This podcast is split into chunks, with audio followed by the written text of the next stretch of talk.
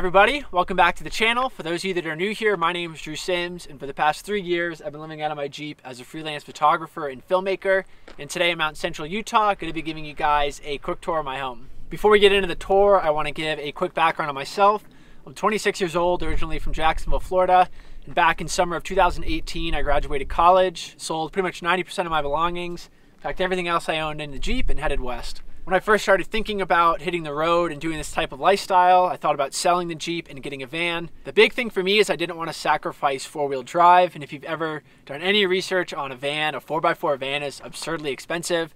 So for me, the better option was to keep the Jeep and work with what I have. One, because it's been able to get me to a lot of places that a typical van couldn't get to, including this spot today. I have a higher clearance vehicle than most vans. And two, I think having such a small space has kind of forced me to be a lot more minimalistic than I would have been with a van, as well as spending more time outside than I do inside of the Jeep, obviously, because it's such a small space. Once I made that decision to stick with the Jeep, I gutted the inside, took out the seats, the carpet, pretty much everything, retired the soft top, and then put about 250 plus hours into redesigning the interior and the exterior to make it what it is today, which is my home. For the most part, everything you see in this video is going to be linked down below in the description in case you guys want to get a little more info on it or check it out for yourself. I'm also excited to announce that I recently came out with some merchandise, t-shirts, as well as stickers. I've been getting some requests over the last couple of months and I finally got the designs done and the shirts out. It comes in short sleeve and long sleeve in black, white, gray, and army green.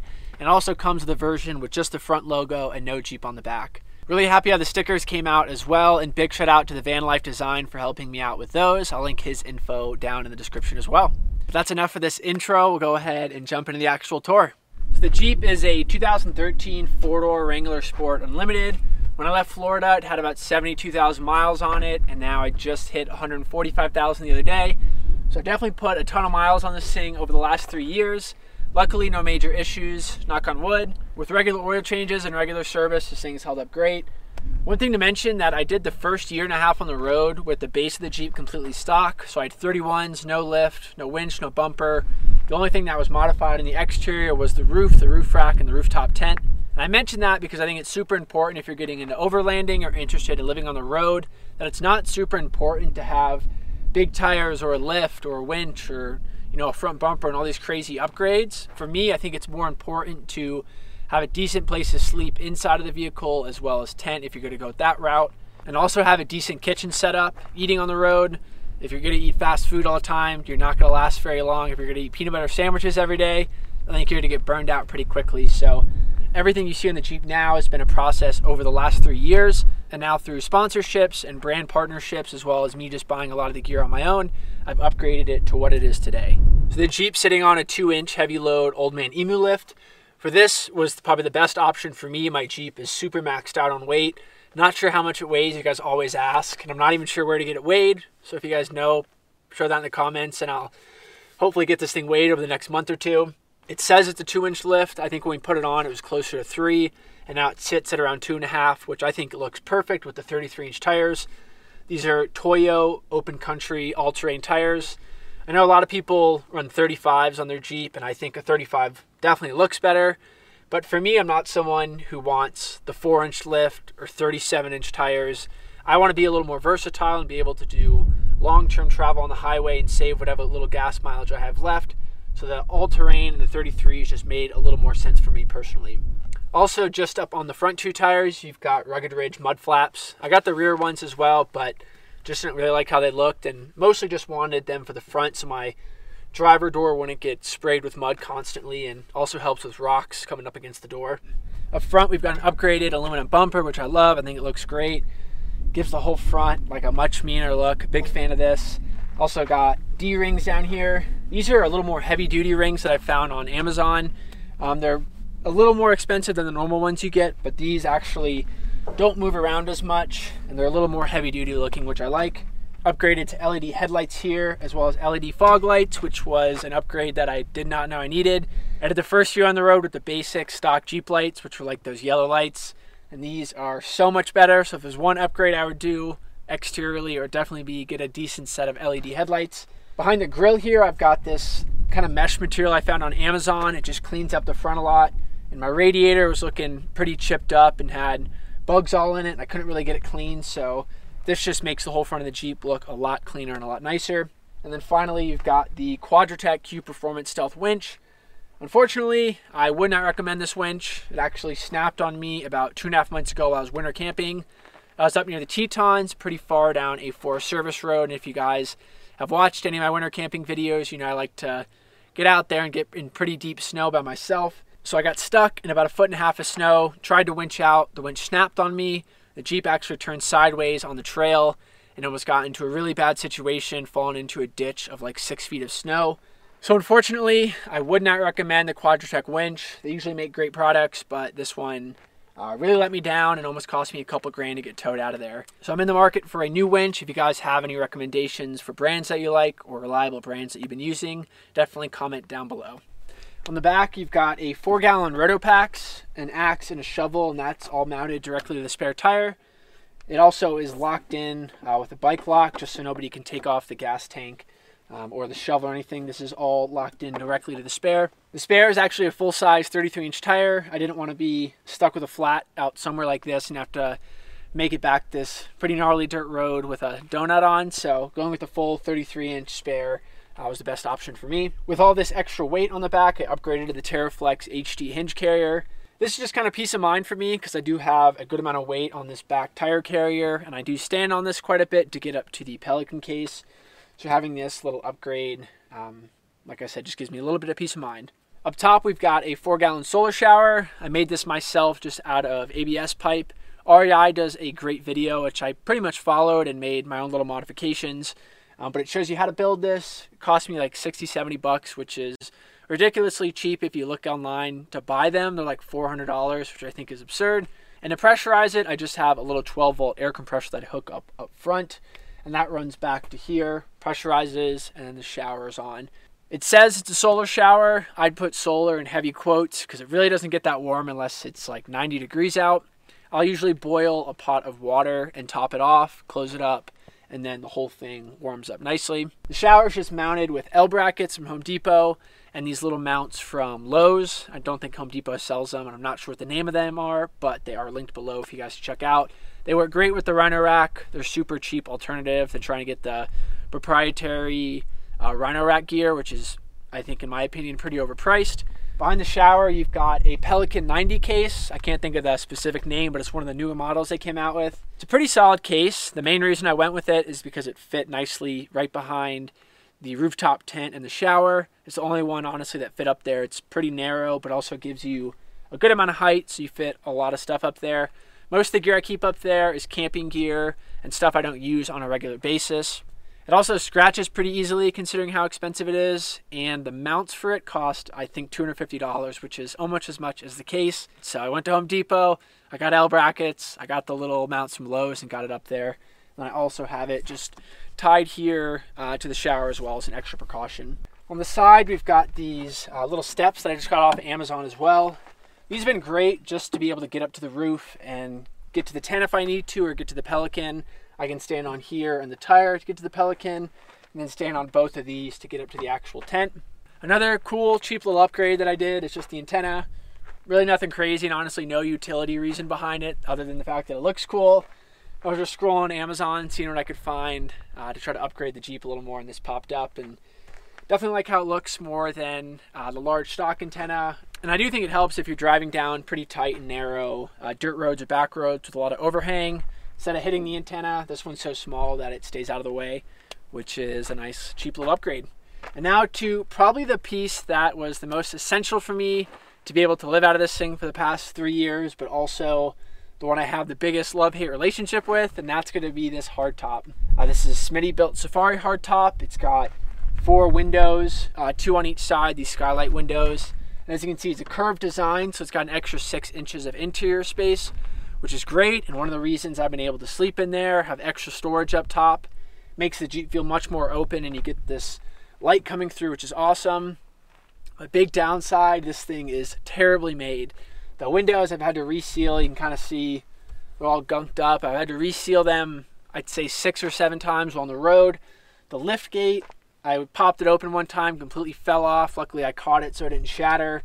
And then the interior locks up front are just super flimsy and, and very cheaply made, in my opinion. I've reached out to Smittybilt um, probably five or six times and never even got a response, and then found out that they actually discontinued this rooftop. So I think they've had a lot of issues with it, unfortunately.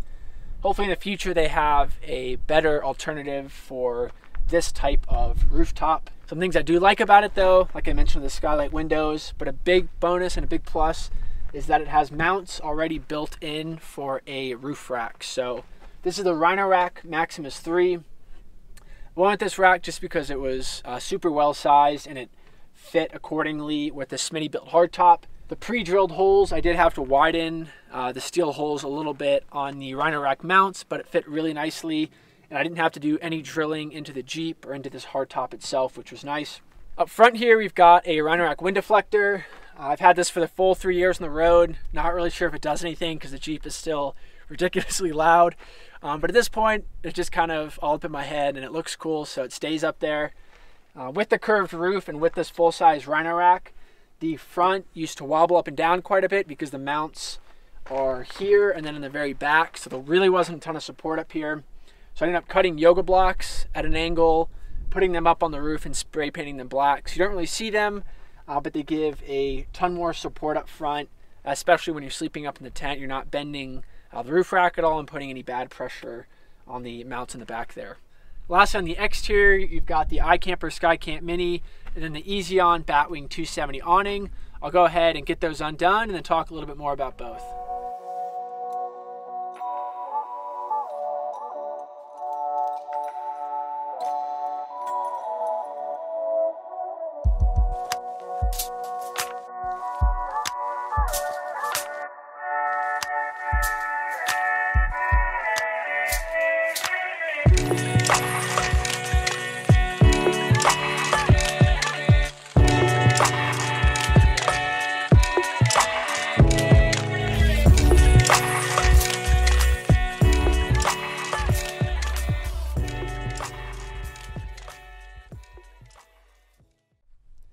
So I actually had an awning for the first year on the road. I literally probably used it twice just because it was such a pain to put up on my own.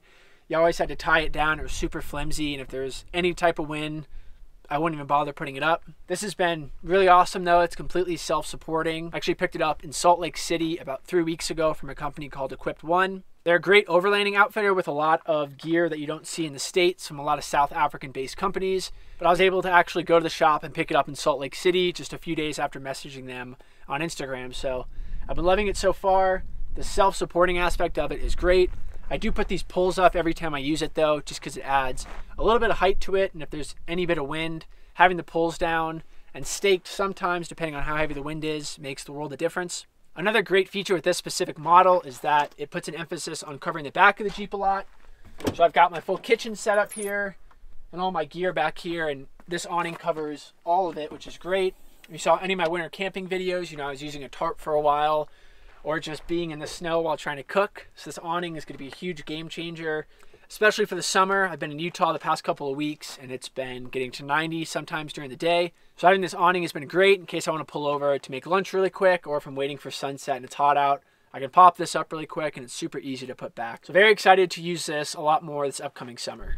So this is the iCamper SkyCamp Mini. I did a full length review on this already and I'll link that somewhere in the video or down below in the description if you want some more detail on it and an in-depth review.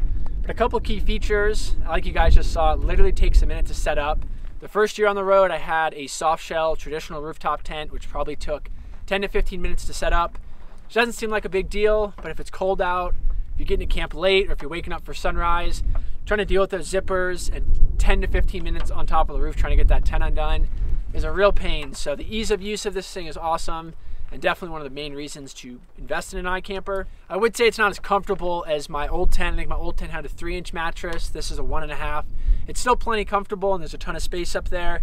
It also has a cool map design in the back, which was a nice little touch. Hard shell is also great because if it's windy out, I can actually position the hard shell to take the blunt force of the wind so it quiets it down a ton.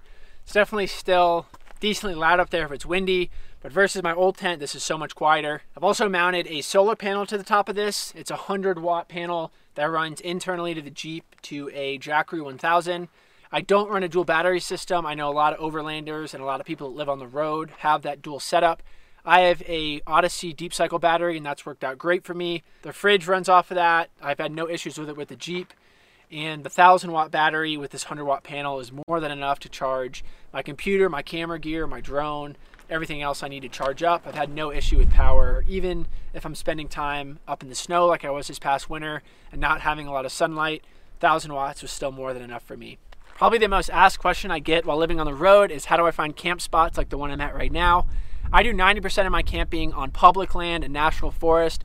I very rarely stay in national parks, and I'll sometimes stay in a state park if I want to shower or just have a campground that's closer to the spot that I want to be at. An awesome resource I've been using the past couple of months, specifically for my winter camping videos and now for this summer out in the desert, is an app called The Dyrt. Right now, The Dyrt's offering three months completely free of their premium membership. A couple of the key features I've personally been enjoying has been the ability to find campgrounds without service. So right now I have no service, my phone's offline, but I have this area downloaded and I'm actually able to scope out sites on the Dyrt app. The other feature I've been using recently, just the past couple of weeks, has been the trip planner. I'm trying to figure out where I'm going for summer, what my route is, and having the trip planner, you can actually put in you're traveling from Salt Lake City to Portland over seven days. It'll show where you can camp, suggestions of things to do, what campsites are available, and if you want to camp in national parks and state parks, you can actually book directly through the app, which is an awesome feature. So definitely hit the link below in the description to check out the Dyrt. Use code Drew90 to get those three months for free. This is literally the best three months coming up to have this premium version. You can book your summer campgrounds, you can use the route planner, you can find spots like I'm at right now, and it's literally free. So go check it out, guys. Use code Drew90, and it's linked below in the description. So everything on the inside I built out myself. It took me probably two weeks, and it's all just built out of plywood. I really knew nothing about carpentry when I was doing all this, so it probably took a lot longer than it should have. Fortunately, I don't have any videos of me building it out, but I do have some photos that I'll throw in for reference. But basically, everything is built off of two platforms. There are 2x4s bolted directly to the Jeep where the rear seats used to be, and then 2x4s bolted directly to the Jeep where the trunk is. On that, there are half inch pieces of plywood bolted to the 2x4s, and then everything is built off of that. I went that route just so everything was secured to the Jeep. I ended up using half inch plywood. I was going to go quarter inch to save a little bit of weight, but the half inch just seemed like a better idea for the base parts just to make sure it was sturdy. It's been almost three years on the road. Only thing I've had to replace in this are the drawer slides on the kitchen twice, but other than that, everything's held up really great. I do a ton of off-roading. I beat the heck out of this thing and really impressed that all this wood and the build itself has held up for three years. We'll go ahead and first start off on the right side here. You've got a five gallon water tank. I mostly just use this for washing my hands, face, doing dishes, I don't usually drink out of it. I've got three gallon jugs as well as probably a gallon of water between a couple hydro flasks. I do drink out of this if I need to, if I'm low on water. It basically works the same as the shower, but instead of a 12 volt air compressor, it just works off a bike pump. This plugs in, and then you've got pressurized water. This is great for doing dishes, which doing dishes is literally the worst part about living on the road. So having pressurized water makes it a little easier instead of having to take a gallon jug and pour it over and do your dishes. This just is a little more convenient. Next to that, you've got the kitchen pantry. This isn't on drawer slides, it's just on two pieces of wood, and the back of it just rests up against the bed so it doesn't slide out. I've got a lock up front, but this thing weighs so much that it really never moves around. On the top level here, I've got three pull out drawers. These all slide too, so you can access stuff underneath without having to pull them out fully. For the most part, this is just all food. I've got some extra propane in here, pots, pan, dishes, olive oil, and this is, like I said, pretty much just the kitchen pantry. Next to that is the kitchen. This is a three drawer pull-out system. I've seen these online that you can buy, but they're pretty pricey, so I ended up just building one myself. Kind of taking designs that I've seen before and then adding a little bit of my own. And then to support it underneath, I've just got this pull, just gives it a little extra stability. These two sections are in drawer slides while this third just pops out. You can see it pushes up against the top of this so it stays in place. On the back section, this is just a cutting board I found online that fit the width of this and then I cut it to size. This is great to have so I can food prep here without having to bring out a cutting board. For cooking, I've got a Coleman two burner stove. If you guys have watched any of my winter camping videos. You know, I love to cook. You know, I can cook pretty much anything on this thing as well as I cook over a fire sometimes too. And then in the back, underneath, I've got silverware, and I also have a little spice drawer in the back as well. Before we move on from the kitchen setup, I want to talk about my coffee setup. I get questions about that all the time, so I thought I'd show you what I use. I've got a little mug here. I also have a Hydro Flask mug that I use quite a bit. I've got a pour over from a company called Huckberry. I also recently I just got hooked up with a coffee grinder from them. So this is a VSSL coffee grinder, coffee beans, and then this is a travel AeroPress. I probably use this more than I do the pour over, and this is great if you're trying to do a solid cup of coffee while you're backcountry camping or anything like that. I also use Four Sigmatic quite a bit. This is actually mushroom coffee. This isn't a plug. I'm not sponsored by these guys. But if I drink coffee too much during the week, I feel like I get jittery and just kind of out of it. So I like to switch it up uh, with mushroom coffee. This is actually an instant pack of coffee, which I know a lot of people are to be like, instant coffee is disgusting. Well, this stuff's actually pretty good, and this is nice for camping or if I just want a quick cup of coffee in the morning that having to do this whole setup, I can just use the instant coffee. And for the coffee, I just use a Jetboil. Like I said, I cook pretty much everything off of this or over a fire, um, but I do use the Jetboil uh, for coffee, for instant meals when I'm backcountry camping, um, just if I need to heat up water quickly without wanting to set up the whole kitchen. And then one more honorable mention. Again, not sponsored, not a plug, uh, but Trader Joe's everything with the bagel seasoning. If you don't have this, you guys are doing it wrong. This is so good. Not a plug, not sponsored. Maybe one day. And then next in the back here, I've got just a container uh, for all my socks and underwear, extra pants, and some base layer stuff. And below that is a Dometic 28 quart fridge. It runs directly off the 12 volt of the Jeep, so it runs off the battery. What's nice is it'll shut itself off if it drains the battery too much, but it only runs a couple times a day. Similar to a nice cooler, it keeps most of the cold in so it doesn't have to run consistently. I think this has definitely been up there with one of the main reasons I've been on the road so long. Having a fridge versus a cooler is definitely the way to go, in my opinion. If you're going to be doing a few weeks on the road, I think you can get away with a cooler. But if you're going to do months or definitely a year on the road, I think investing in a pretty solid fridge is definitely worth it. It holds a pretty good amount. I can usually do around five days on the road without going to a grocery store. The longest I've gone, I think, is 10 days when I was up in Canada. Uh, but by the end of that, I was eating Idaho instant mashed potatoes for pretty much every meal. Uh, which don't get me wrong, those are like the greatest thing invented for camping, but eating them for breakfast, lunch, and dinner was a little rough. Then on the back side here, I'm not going to bring all this out. This is just gear. Uh, but I got a backcountry bag, a day pack, a couple water bottles, and then up on the side against the window are those three water jugs uh, for drinking water. Up top here, I've got a little LED light bar. This thing is great for cooking at night. It used to be hooked up directly to the Jeep, uh, but that one broke, and I got a new one now that hooks up to the Jackery. Can't really decide which one I like better. The Jackery one's nice because it won't die on me, but I have to plug it in every time I want to use it. And the other one was nice because every time I opened the lift gate, it would turn on. But after about 30 minutes, the light would shut off. So probably do the next couple of weeks with this one. And then if I want to, I'll switch back to the old one that I had. And then lastly, in the back here that you guys can see is the bed. This is just my old college uh, foam mattress topper. I cut it in half and stacked them. I think it's around three to four inches. Um, really comfortable. I honestly really enjoy sleeping in here. I think it's funny if I ever roll up to someone's house, uh, one of my buddies or anything, they ask if I want to sleep on the couch. More often than not, I'd rather sleep in the Jeep because it's a little more comfortable. I think it's a really awesome feature to be able to sleep inside of your vehicle. I know a lot of people live on the road with just a rooftop tent. I think that'd be really difficult for a couple reasons. One, if it's raining out, if it's super windy, being able to just hop in the back of the Jeep is so nice versus trying to set up the tent. And obviously, you can't set up your tent in the middle of a parking lot or a neighborhood or something like that. So, being able to stealth camp in this thing is awesome. I'm about 6'3 and I fit in here really nicely. And with the fold out up front that I'll show you, the entire bed is about 74 inches. So to sleep in the Jeep, I go ahead and pull this front seat forward as far as I can. And then there is a little piece of wood on a hinge that folds over. And then I've got an extra pillow that goes here and it makes it, uh, like I mentioned, about 74 inches from front to back. And my feet sit right here. So it's definitely a bit of a tight fit sleeping in here. It does have an extra six inches of space on the inside, which makes a huge difference.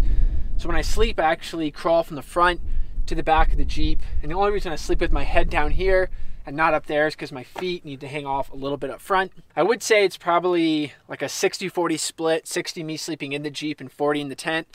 Sleeping in the Jeep is just so much more convenient, especially if I'm getting up for sunrise or getting to camp late or if it's windy at all or raining at all, I definitely would rather sleep in the Jeep. It's much quieter, uh, much warmer, and definitely more comfortable. Down below, underneath this, is just a little bit of camping equipment, um, some chargers for all my camera gear, and then I've got the Jackery 1000. So this hooks up directly from here, which runs up the Jeep to the solar panel up top. This just hooks in. I know a lot of people do a whole solar setup where they have an inverter and all that crazy stuff. Uh, for me, this is just much more convenient. I don't need um, a couple thousand watts. A thousand watt is more than enough for me, um, and I've been loving the Jackery so far. I've got storage kind of everywhere throughout the Jeep, um, stuffed up on the windows between the roll bar, and as well as just kind of everywhere I can find space. I've got something. On the side here, I've got my sleeping bag. I usually have two bags. Uh, one's a zero degree, and this one's a 20 degree bag. But because winter's over and it's pretty much summertime, I left my zero degree bag back in Salt Lake, so now I'm just running with this. And then finally, up top here, this is probably one of my favorite features of the Jeep and something I just recently did. This has always been camera storage, but as of recently, I redesigned the whole drawer and now have actual foam blocks throughout the whole thing. And each camera, each battery, everything has a specific place to go, which has been awesome. I also have a locking system on this. This just locks it into place so it won't move around while it's driving. But this I can actually lock up. And I also run a pretty thick uh, bike lock through the base of the Jeep. And that runs through the drawer, through the handle, through the Jackery and connects back to the base of the Jeep. So just a little bit of peace of mind while I'm backcountry camping or even just on a daily hike that everything is locked up and secure. And now front here, I've got this little accessory, super cheap, but it pops in uh, the little handle here and I can store gear in there, like filters and stuff like that while I'm driving, which is nice. Also have a phone holder up top here. Then I've got string lights that run around the top of the Jeep. So if I'm sleeping in here, I've got a little bit of lighting. And I just recently installed these little touch lights, which have been nice if I'm in here at night eating or just reading or something like that without having to have uh, the keys in the Jeep. I can still have some lighting. On the driver's seat, you've got this butt pillow, and I usually get made fun of for driving with this, but it makes the world a difference. I spend a lot of time in this driver's seat, and if you have ever driven in a Jeep before, you know it's not the most comfortable seating, so having this really helps out, makes my back feel a ton better. And then lastly up front, something that I recently installed, and I did this because kind of the whole COVID situation. I used to do a lot of my work in coffee shops and libraries, but because of COVID, a lot of that is still shut down out west. So I wanted to have a little desk to work in the Jeep with, and I designed this. Um, just little clamps off of Amazon, some L brackets, and then this is a cutting board that I drilled through. And it actually hooks on and clamps on right to this little handle. And then you lock it into place with the clamps. Then you got yourself a little desk in the Jeep. This is nice too. It supports the laptop really well. You can type on it still and press down and it won't fall. The placement's nice because I can actually charge the laptop from the Jackery behind me. I can put my hard drives up top on the dash here. Again, I can type on it. It's not going anywhere. Along with this interior desk, I also just added an exterior one because of the awning now. I can do some work outside. So I'll go ahead and show you that really quick.